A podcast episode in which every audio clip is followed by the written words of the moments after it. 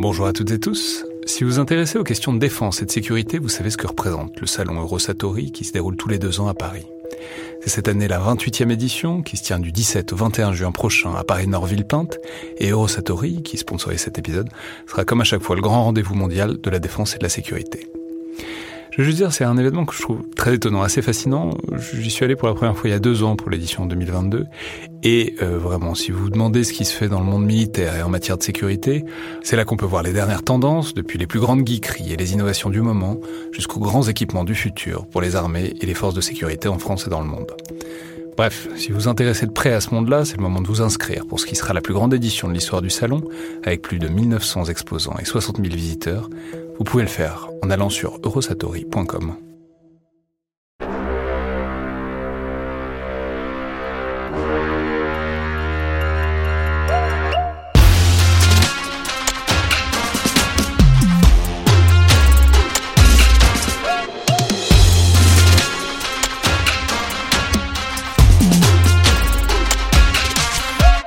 Bonjour à toutes et tous et bienvenue pour euh, ce nouvel épisode de Collimateur, le podcast de l'Institut de recherche stratégique de l'école militaire, l'IRSEM, consacré aux questions de défense et aux conflits armés, et aujourd'hui en l'occurrence un épisode dans le bunker qui parle donc de films, de séries liés à la guerre ou en tout cas euh, à la vie militaire d'une manière plus générale.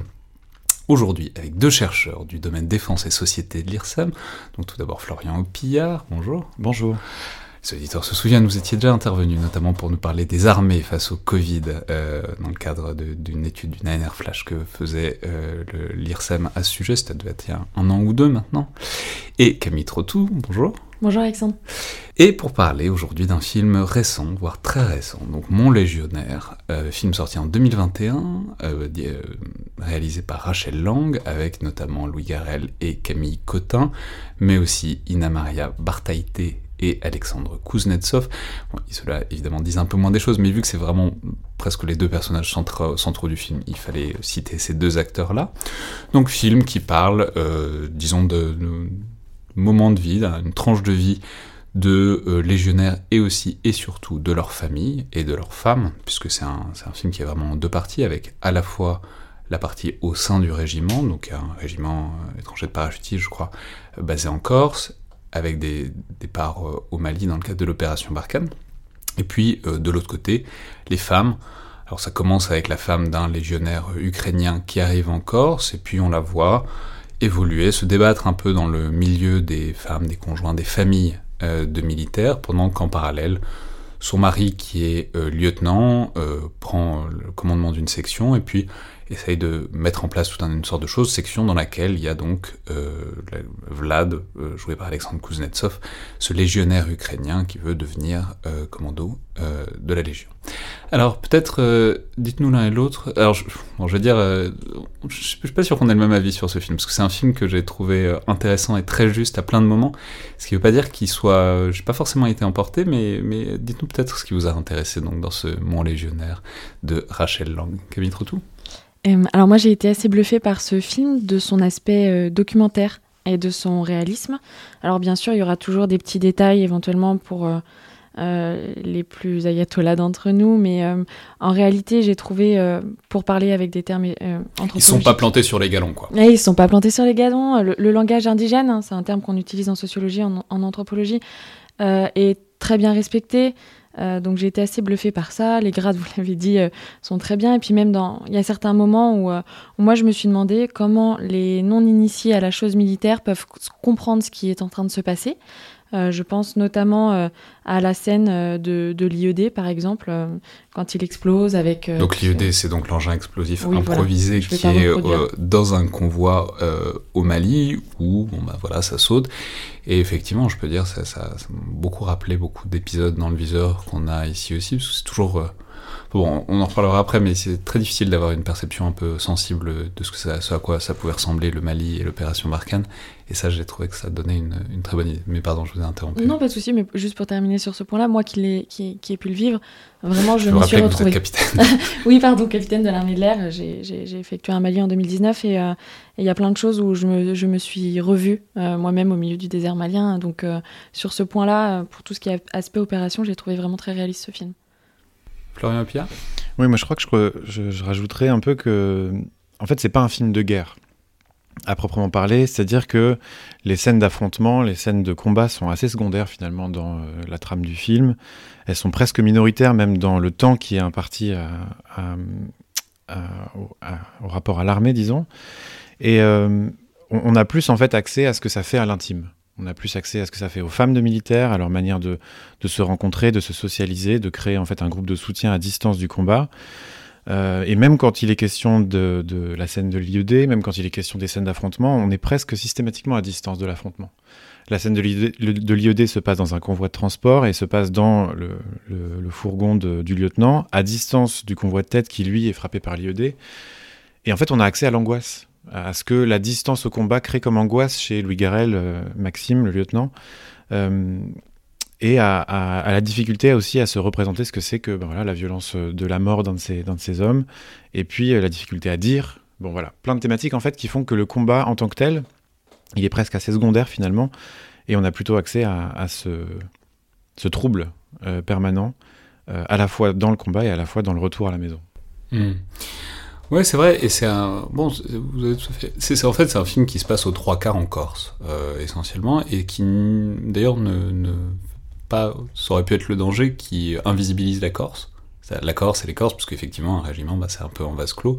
Et notamment vers la fin du film, on voit qu'il y a des interactions qui deviennent problématiques avec, euh, pour le dire euh, simplement, bon, pour ceux qui n'ont pas vu le film, mais c'est pas un énorme spoiler, c'est euh, donc la, femme Nika du, du, légionnaire d'origine ukrainienne, qui est elle-même d'origine ukrainienne, euh, se, rapproche euh, d'un corps qui est son moniteur d'auto-école, mais et d'ailleurs c'est très très mal vu dans le régiment. Et c'est intéressant parce qu'il y a aussi cette, dimension très forte de sociabilisation et aussi de contrôle social euh, dans le milieu militaire, on voit, enfin vraiment, c'est très intéressant la manière dont c'est décrit aussi sans complaisance le fait que bah, il y a une forte pression sociale entre entre familles de militaires et que ça fait partie, disons, de l'expérience d'être marié apparemment à un militaire et qu'on peut pas euh, s'en extraire, y compris dans, dans ses côtés. Enfin, je veux dire, c'est pas il y a le côté euh, des ballons, les fêtes et tout, c'est sympa, on fait des kermesses des, entre, entre soi avec les enfants.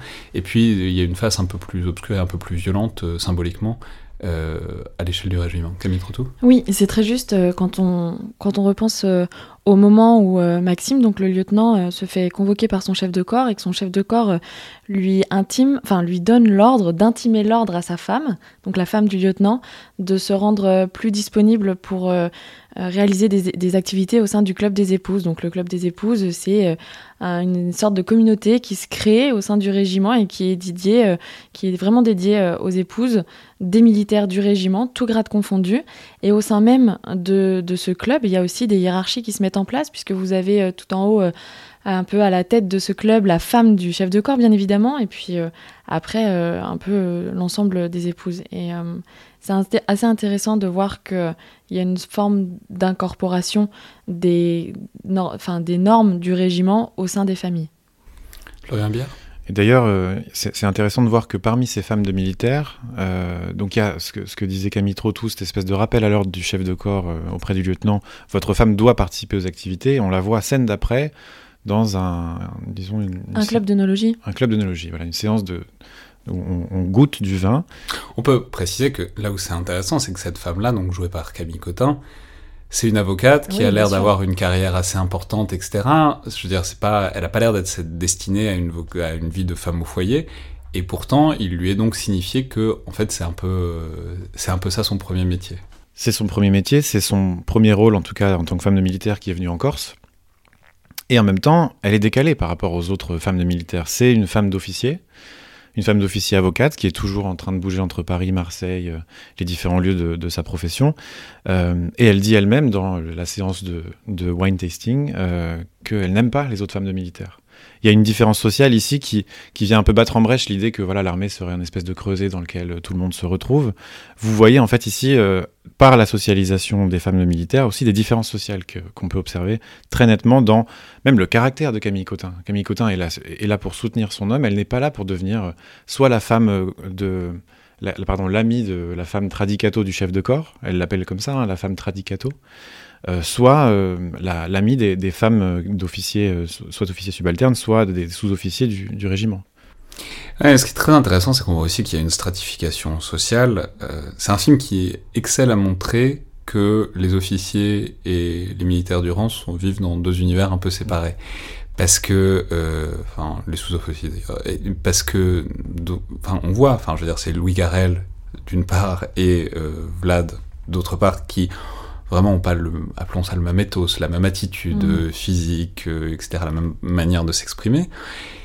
Et puis, mais bon, ça encore, on pourrait dire, c'est de, tout le monde est différent et pourquoi pas. Mais en fait, là où c'est intéressant, c'est que ça se répercute sur les familles, puisque on peut dire que donc Nika, la femme du légionnaire, fait du babysitting pour la femme de l'officier. Et du coup, ça montre, euh, voilà, ces rapports, je sais pas si faut les appeler de domination, mais dans tout cas symbolique, des rapports de classe, euh, des rapports de classe certainement, et qui montrent que, bah voilà, il y a, y a, les grades, et puis euh, les grades, ils traduisent une réalité plus large et plus implacable aussi. Oui, c'est ce qu'on ce qu'on appelle en sciences sociales de la domination rapprochée. C'est-à-dire qu'en effet, Nika est dans une position subalterne par rapport à Camille Cotin, alors même que ça se fait dans une espèce de d'ambiance de rencontre euh, joyeuse. Euh, ah, elle, est super sympa, Camille Cotin, c'est pas le problème. Tout à fait.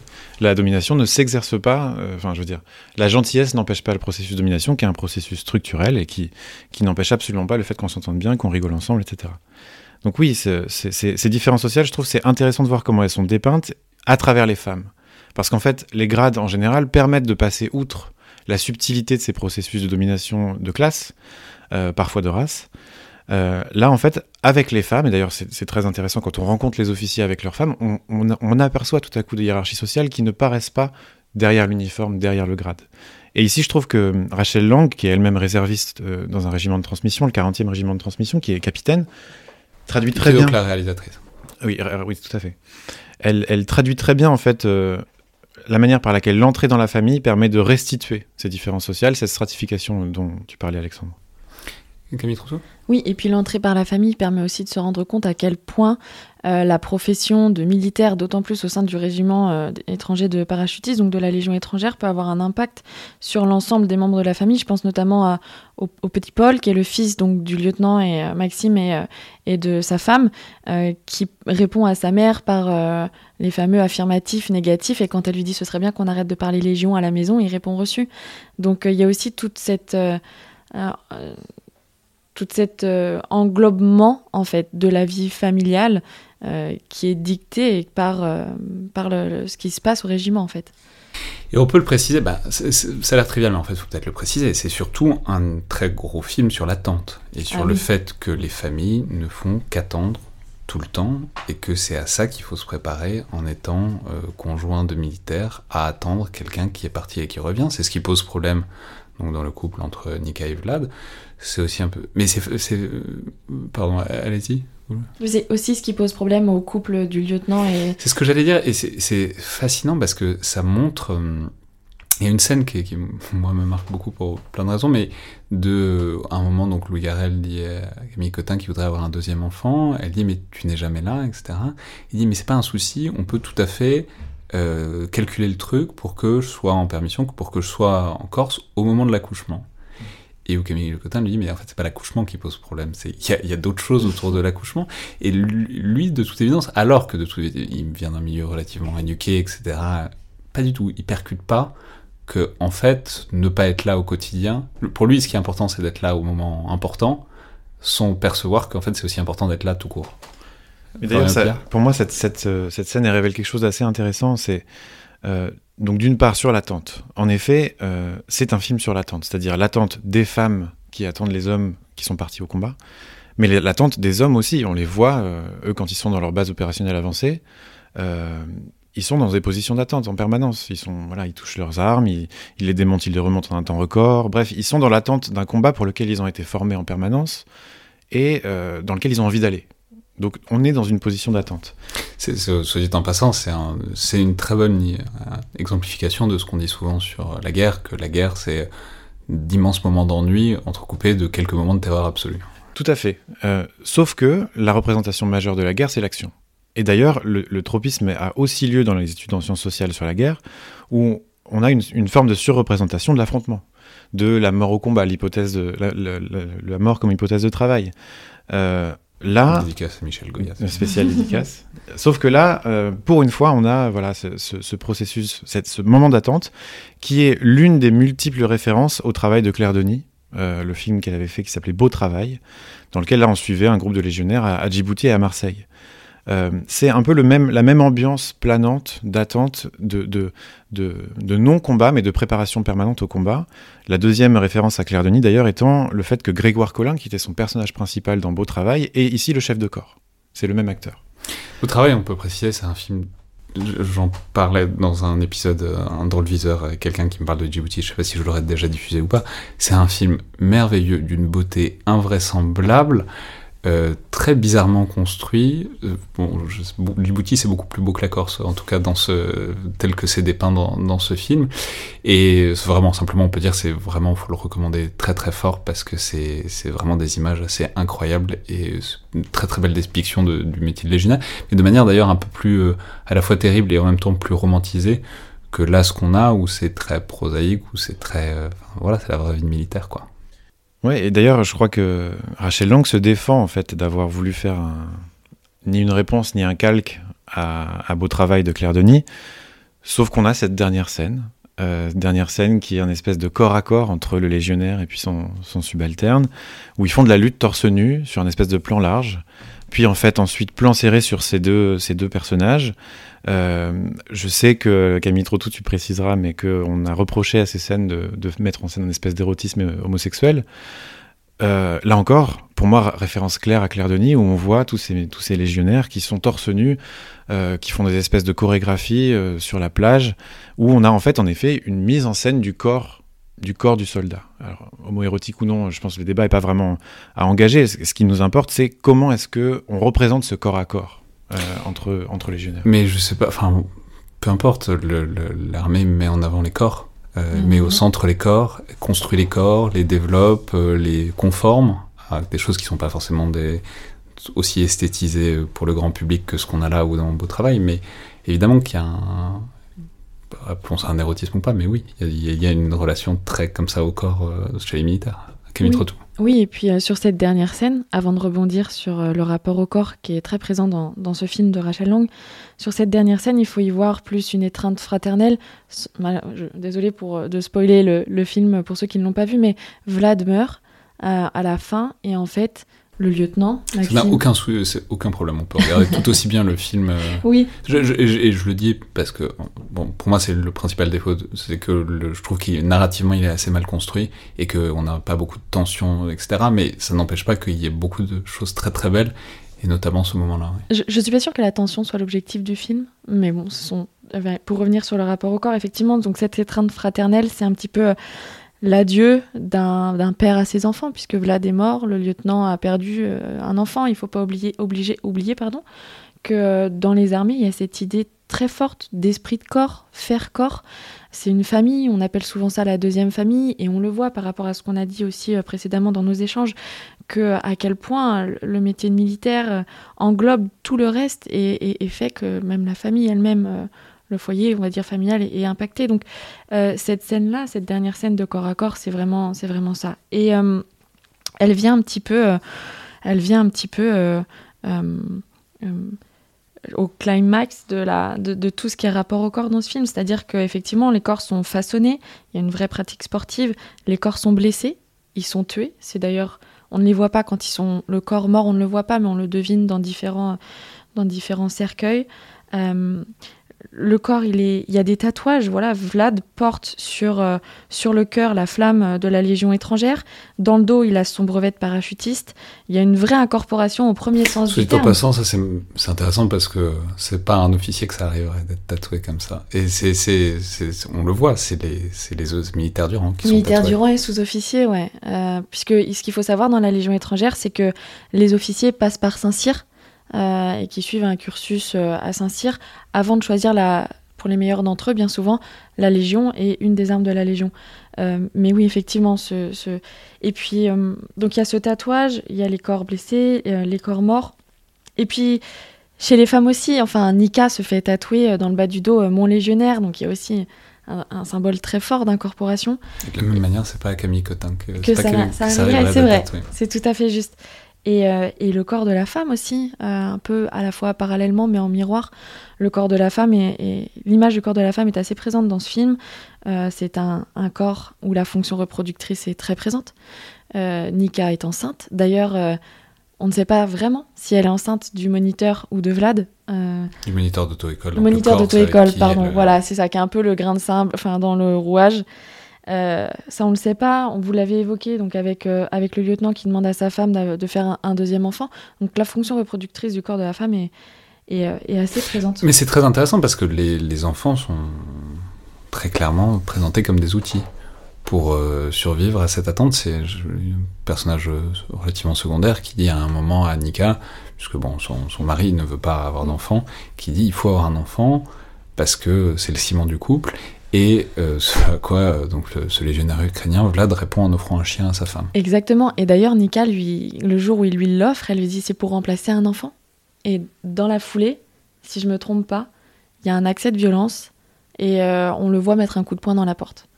Donc, mais les femmes aussi sont vues comme un outil. C'est la base arrière, c'est le pilier. Elles sont là pour attendre, on l'a dit. Elles sont là pour soutenir.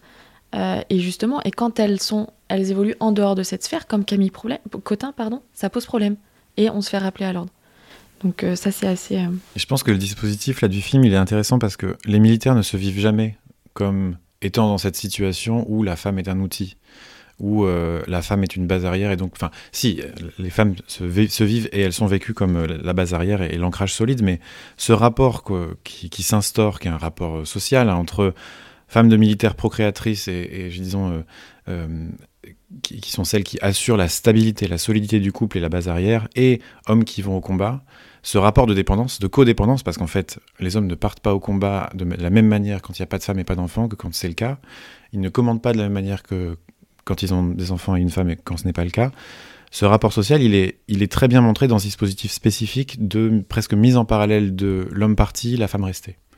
Et ça, je trouve ça intéressant parce qu'en effet, les, militaires ne se vivent pas dans cette situation d'une codépendance. Euh, en tout cas, ils ne se mettent pas en récit de cette manière-là. Euh, souvent, il y a une forme d'évidence à ce que euh, la femme reste à la maison et, et quitter son emploi, souvent alors que c'est une personne qui est aussi, très qualifiée et qu'elle s'occupe de, l'enfant.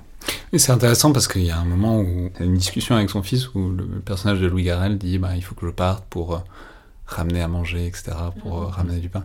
Ce qui est très intéressant qu'il le vive ou qu'il le fantasme comme ça, parce que évidemment que évidemment qu'il a enfin il y a d'autres il y a d'autres métiers dans la vie que légionnaire pour payer les céréales de son fils pour payer les céréales de son fils et que sa femme étant avocate il y aurait probablement d'autres moyens de payer les céréales et que par ailleurs étant officier dans les armées françaises bon, avoir choisi la Légion, c'est que c'est avoir choisi cette vie-là. C'est pas une contrainte. C'est pas il faut absolument partir au charbon pour euh, que la famille ne meure pas de faim. Mais c'est intéressant la manière dont c'est présenté, c'est-à-dire vouloir montrer la, vouloir présenter la nécessité de partir pour ne pas assumer ce choix que en fait c'est un choix très conscient et très explicite quand on s'engage dans certaines armes. Voilà, quand on s'engage, euh, quand on est personnel navigant dans la marine nationale, ouais, c'est pas, il faut pas partir parce qu'il faut partir. On part parce qu'on l'a choisi. Oui, puis ça, pardon, ça pose aussi la question du euh, euh, cette espèce de cercle euh, à la fois vicieux et vertueux, c'est-à-dire que parfois le retour est tellement difficile qu'on préfère repartir comme dans une sorte de fuite, puisque et on le voit hein, à la fin de dans, dans, la dernière partie, les dernières minutes de, du film, il y a une impossibilité de raconter, il y a une impossibilité de partager avec ceux qui sont restés. Louis Garrel est au téléphone avec sa sœur et il lui dit il n'y a pas grand-chose à raconter il n'y a pas grand chose à raconter alors qu'il vient enfin il a perdu des hommes ils se, sont fait prendre à partie ils ont sauté sur des IED et il dit il n'y a pas grand chose et, en fait ça ça raconte l'impossibilité de partager avec ceux qui sont restés et euh, et ça, ça, ça, c'est quelque chose qui est connu hein, quand on traite du PTSD, euh, des chocs émotionnels, euh, des traumatismes quand on revient en France. le fait de vouloir repartir sans arrêt, c'est c'est vraiment cette fuite en avant. Et d'ailleurs, dans le film, alors effectivement, il y a cette question de la narration. Des fois, on ne sait pas très bien. J'ai l'impression que moi, qui parte quand même trois fois au Mali pour trois missions différentes, et ça commence par un sentinelle. ce qui montre aussi dans ce rapport au temps et à l'emprise que le métier a sur la vie. euh. Mais c'est pas clair, on sait pas combien de temps ça prend ce film. Mm, ouais. Euh, Mais je pense que ça participe justement de, de cette euh, oppression quelque part. Et peut-être c'est là, que c'est là que se trouve cette tension en fait, dans le départ, dans l'absence euh, en France quoi. Ouais, mais cela dit, vu que le gamin grandit pas trop, euh, s'ils sont pas, s'ils ont fait quatre, s'ils ont fait trois mandats au Mali, euh, ça c'est que vraiment ils sont, ils sont à un niveau de déploiement type euh, force spéciale. Bah, ça fait tous les 12 à 18 mois un régiment de combat en temps normal. C'est tous les 18 mois quand ça se passe bien, tous les 12 mois quand on a des événements un petit peu comme l'Ukraine cette année. Donc finalement, ça va, ça va assez vite. hein. Pour les familles, c'est très, c'est très pesant. Il faut peut-être dire euh, justement pour terminer un mot du, du Mali, euh, parce que j'ai trouvé que c'était, euh, je sais pas, il y a peut-être d'autres exemples, mais euh, moi j'en ai pas de films qui ont, qui montrent très bien Barkhane. C'est-à-dire, c'est tout bête, mais euh, je crois que j'ai rarement vu autant la poussière. Et c'est ce que tout le monde raconte. Euh, je veux dire, c'est très clair. Enfin, tous les viseurs qu'on a fait sur le Mali et Barkhane, tout le monde dit, bah en fait, c'est des convois, c'est des routes euh, en poussière, il y a de la poussière partout, etc. On voit rien. Faut qu'on, du coup, s'espacer beaucoup. C'est peut-être le seul problème dans ce truc-là, c'est que le convoi est très peu espacé. Oui, c'est vrai. Euh, ça, c'est peut-être la seule partie qui est pas forcément très réaliste. Mais sinon, voilà, on voit qu'ils sont pris dans le sable et la poussière. On voit qu'ils s'ennuient. On voit que le danger peut surgir de partout, qu'ils comprennent pas fondamentalement euh, très bien ce qui se passe. Ils sont pris à partie plusieurs fois. Plusieurs fois, ça se passe pas bien, etc.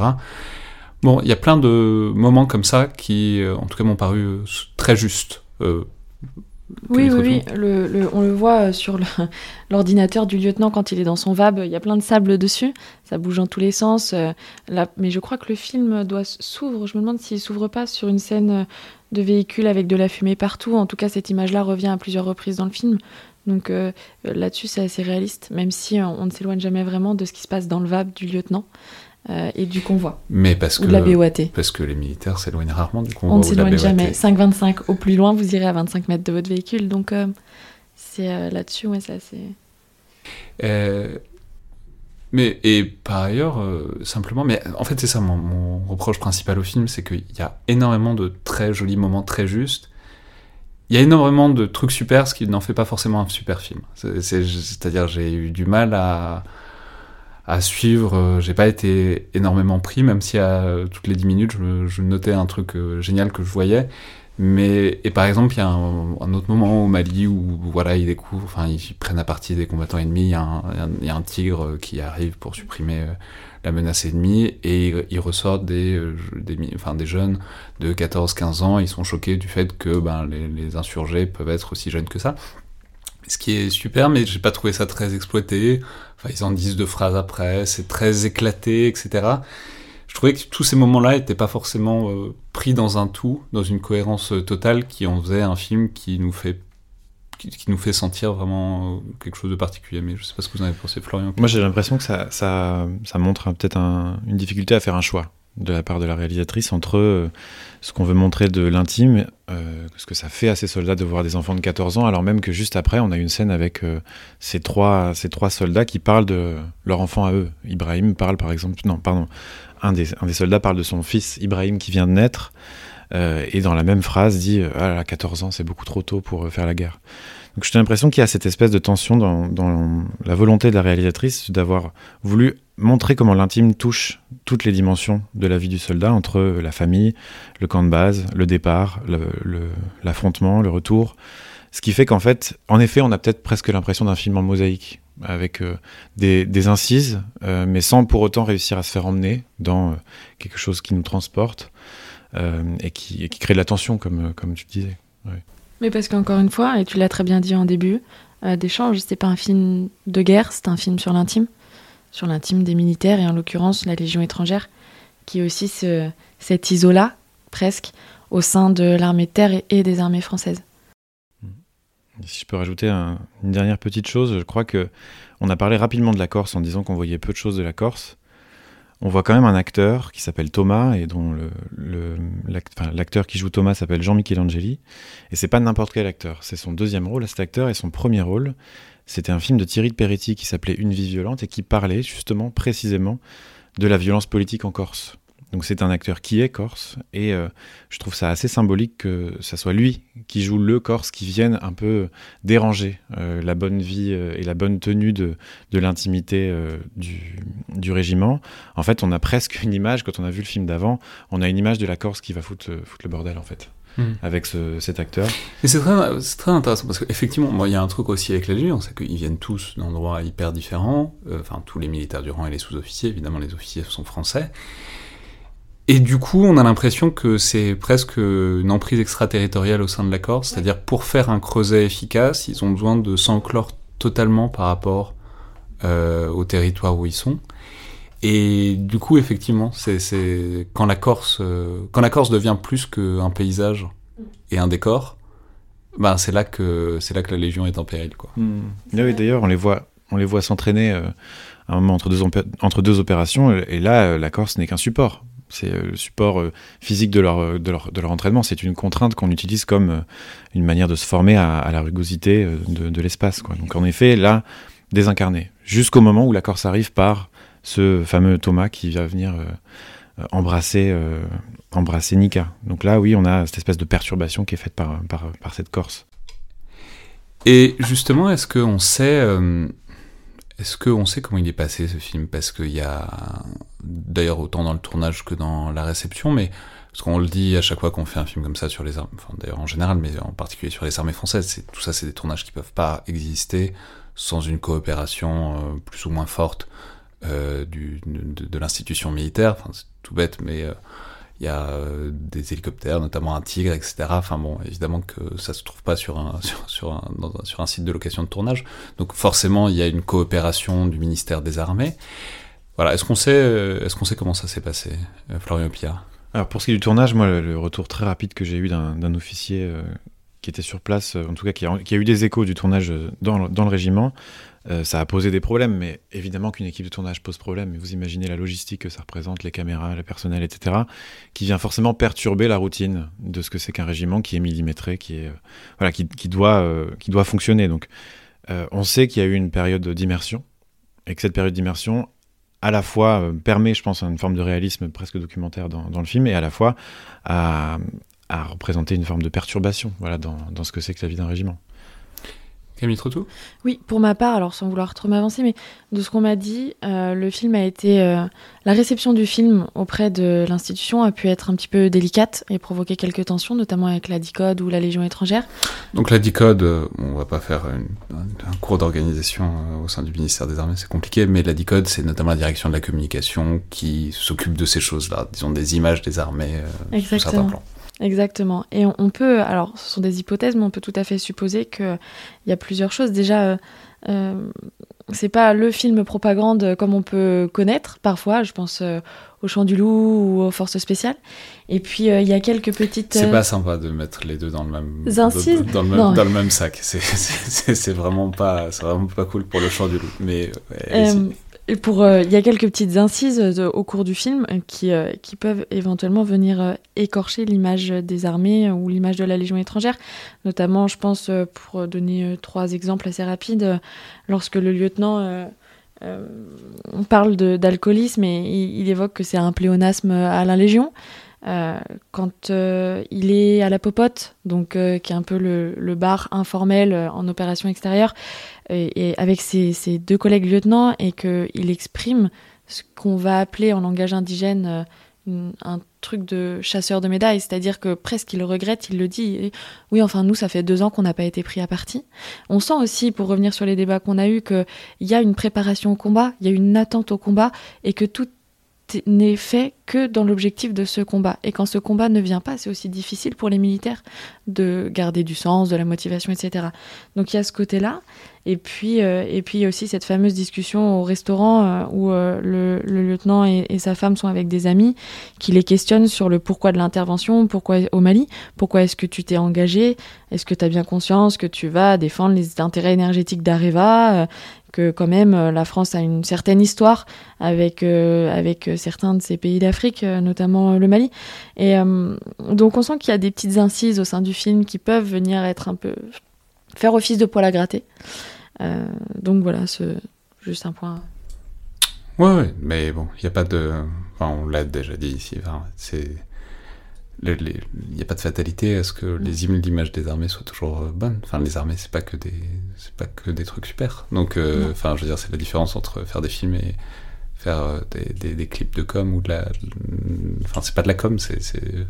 Non, mais j'y pense parce que, enfin, faut le dire, quoi. C'est important de dire que la condition pour qu'il euh, y ait une influence, disons, culturelle des armées, une sorte d'acculturation des armées à l'échelle de la population française, y compris par des films, des séries, etc., c'est de prendre le risque aussi que, voilà, que certains films ou certaines séries montrent aussi des côtés moins reluisants. Et d'ailleurs, on pourrait argumenter que c'est peut-être un service à rendre aux armées, euh, notamment euh, quand il s'agit de recruter, que de pas donner une idée délirante euh, et trop fantasmée de ce que sont vraiment les armées, parce que sinon il y a des gens qui vont s'engager et, et euh, déchanter sévèrement en voyant aussi euh, certaines, autres, certaines autres facettes. quoi. C'est ça, ne, ne, ne pas... il faut qu'on qu'on garde à l'esprit la fidélisation et ne pas créer de désillusions trop importantes entre la réalité du métier et ce que les gens avaient pu idéaliser justement, ou ce qu'ils en attendaient.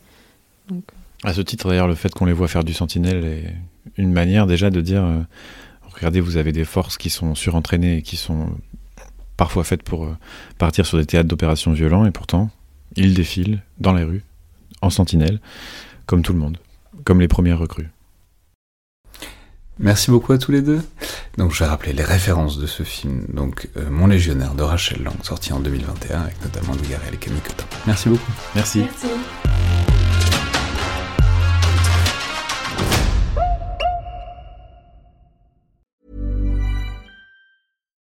Hi, I'm Daniel, founder of Pretty Litter. Cats and cat owners deserve better than any old-fashioned litter. That's why I teamed up with scientists and veterinarians to create Pretty Litter. Its innovative crystal formula has superior odor control and weighs up to 80% less than clay litter. Pretty Litter even monitors health by changing colors to help detect early signs of potential illness. It's the world's smartest kitty litter. Go to prettylitter.com and use code ACAST for 20% off your first order and a free cat toy. Terms and conditions apply. See site for details.